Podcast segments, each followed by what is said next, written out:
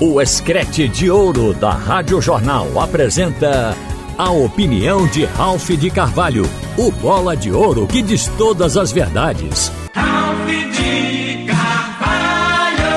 Minha gente, boa tarde. Tem coisa no futebol de Pernambuco que você leva a sério, mas quando chega a um certo ponto, você nota que aquela matéria dá muito bem para um programa humorístico. Esse caso, por exemplo, de Ratinho no Santa Cruz. O Santa Cruz ouviu, como todo mundo ouviu, mesmo quem não era tricolor, o Ratinho colocar as mazelas do time coral para fora naquela entrevista depois do último jogo. E, em seguida, a expectativa que teria uma ação reagindo aqui ao que foi declarado pela direção do clube, até porque estava havendo similaridade. Já tinha havido a demissão do Leston Júnior, treinador, por uma declaração parecida. Então veio a posição do time afastando o Ratinho.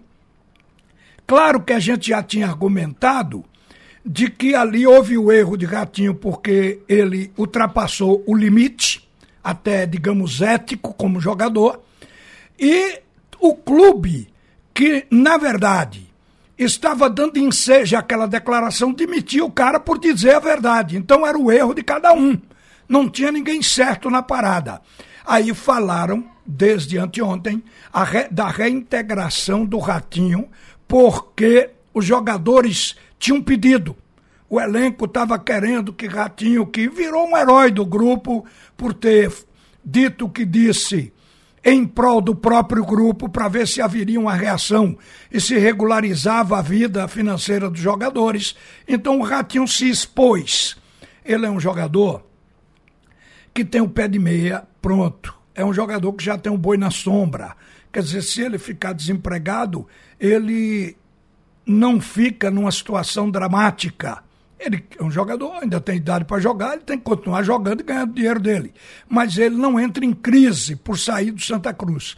Então chamaram o jogador de volta. E o pior é que o jogador não topou a negociação que Santa Cruz propôs para reintegrá-lo, que era dele desdizer.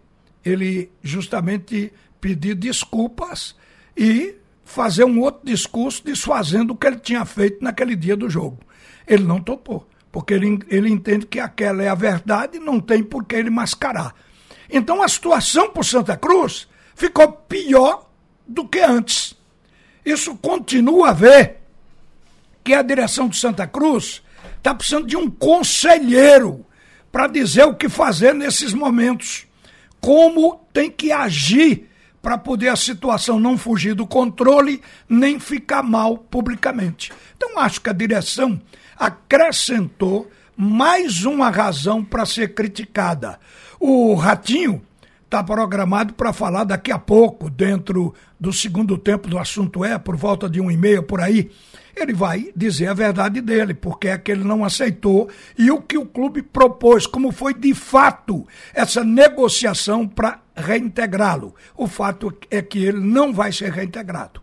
Então a gente não sabe como o ambiente está. Eu desejo que o ambiente do Santa Cruz esteja o melhor possível, porque o Santa Cruz vai para uma batalha difícil, que é jogar com a equipe que teve um melhor comportamento na competição do que o próprio Santa Cruz até agora. O Retrô, na Série D. Foi o campeão do seu grupo, o líder do seu grupo nessa primeira fase. E foi um aniversário que Santa Cruz já encontrou dureza no campeonato estadual, quando o Retro, inclusive, derrotou a equipe coral. Então, por todas essas razões, o Santa Cruz tem que estar vivendo um ambiente de alegria, um ambiente de descontração, um ambiente onde o jogador não se sinta excessivamente pressionado para ter condição de exercer a sua atividade dentro do time com qualidade, porque o jogo é importante no Arruda no próximo domingo. Esse primeiro jogo vai definir como será o segundo. Porque quem ganhar e se tiver boa vantagem no marcador, vai ser cruel para tirar a diferença, porque no segundo jogo o vencedor vai se fechar. Então é um jogo emblemático. o ambiente no Santa Cruz ele tem que estar o melhor possível. Eu não sei qual vai ser a reação dos jogadores. Eu não sei se o Santa Cruz também está colocando tudo em dia, porque o lado salarial alegra, viu? Às vezes até esse humor entra pelo bolso. E aí é uma coisa absolutamente importante nessa hora das grandes decisões. Mas depois desse vai e vem do Edson Ratinho, a gente fica na dúvida de como está o ambiente coral. Mas nós temos até domingo para acompanhar o estado emocional de Santa Cruz para essa partida que ela é de grande valor, porque o perdedor desses dois jogos, o perdedor em pontos, em saldo de gols, desses dois jogos, ele ficará fora da competição. Só avança quem ganhar. Então é difícil. O outro assunto que eu quero abordar aqui é esse caso de hoje.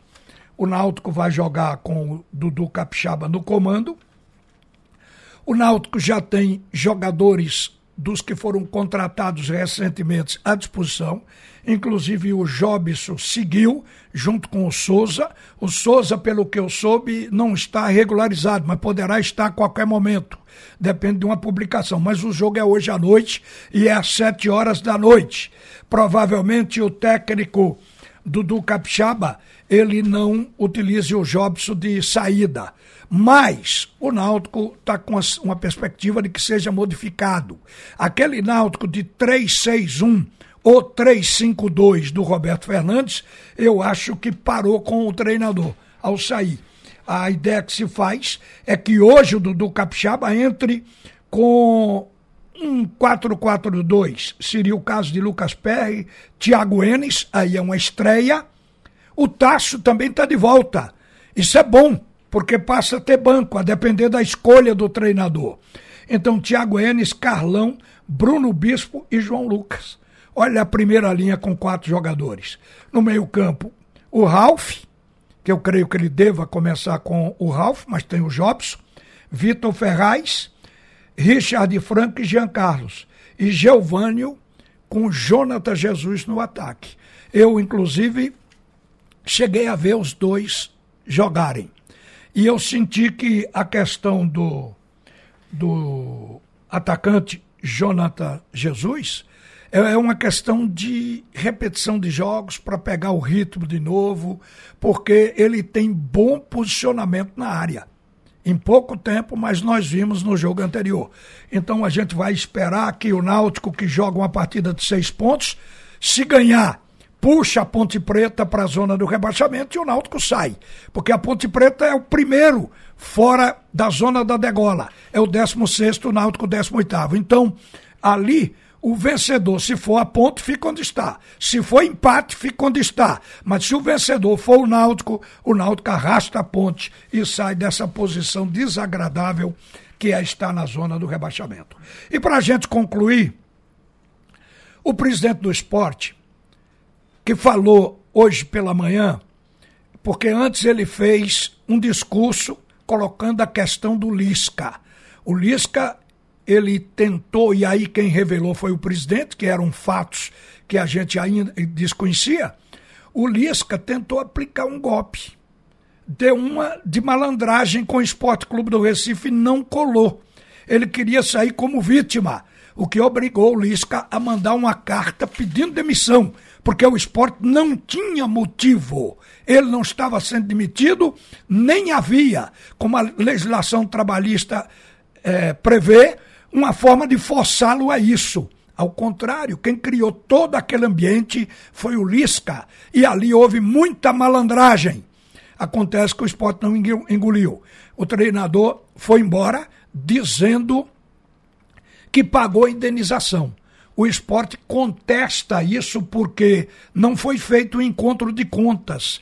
Eu até imaginei, o Lisca tem três semanas, vai trocar pela multa rescisória e está tudo certo. O esporte não precisa pagá-lo e ele está cobrindo a saída dele. Mas o presidente disse que não vai liberar o Lisca, e, junto à CBF é necessário publicar no, no BID, só aí o Lisca pode de fato assinar com o Santos, se o esporte liberar. Então, o presidente Yuri diz que só vai liberar o Lisca se ele devolver o que o esporte adiantou. O esporte pagou comissão o empresário. Traz o Lisca e diz: olha, o meu você vai pagar aqui agora. Me dê a metade, a outra metade você me dá, digamos, até o fim do ano. O esporte adiantou essa metade. E pagou uma multa que o Lisca tinha na CBF para poder ir para o banco, para a área técnica do esporte, que custou 12 mil. Seja lá quanto for. O esporte quer o ressarcimento, pela forma com que o Lisca saiu. Porque o clube geralmente perdoa quando, quando é pouco dinheiro, e às vezes até a multa é alta e abre mão no campo da amizade, do entendimento no setor esportivo, porque o diálogo ainda é a maior ferramenta que se utiliza em futebol. E o Lisca não teve esse diálogo, ao contrário, queria fazer todo mundo de besta e não conseguiu. E saiu arranhado. Quando o presidente disse que tinha um alambrado separando a ética do esporte da ética de Lisca, aquilo já correu o Brasil.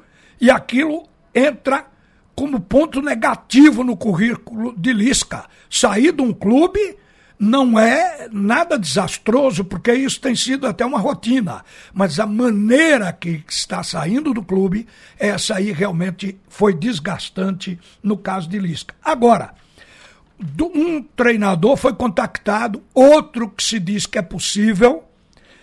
Eu tive até a oportunidade de conversar com ele agora, e ele disse que não recebeu nenhum contato do esporte, o Daniel Paulista. Porque seria, digamos, em tese, o segundo da lista. O presidente confirmou que conversou com o Guto Ferreira, mas que o esporte não pode pagar o que gestões passadas ficaram devendo a Guto. Ou seja, o esporte ficou devendo a Guto. É mais de 1 milhão e 200.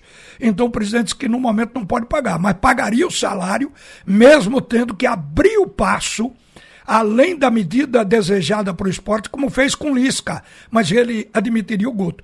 Agora a questão é Guto aceitar receber o que o esporte lhe deve depois e vir para o clube ou não aceitar.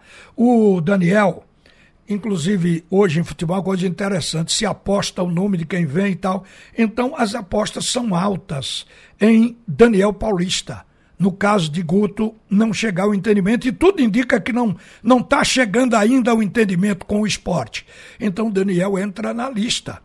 Ele está no CRB. Ontem o CRB empatou com o Bahia na Fonte Nova, fazendo um bom jogo, foi um a um. O, o, o Daniel está bem, levantou o time do CRB, o Astral, está tentando consertar, é meio do caminho.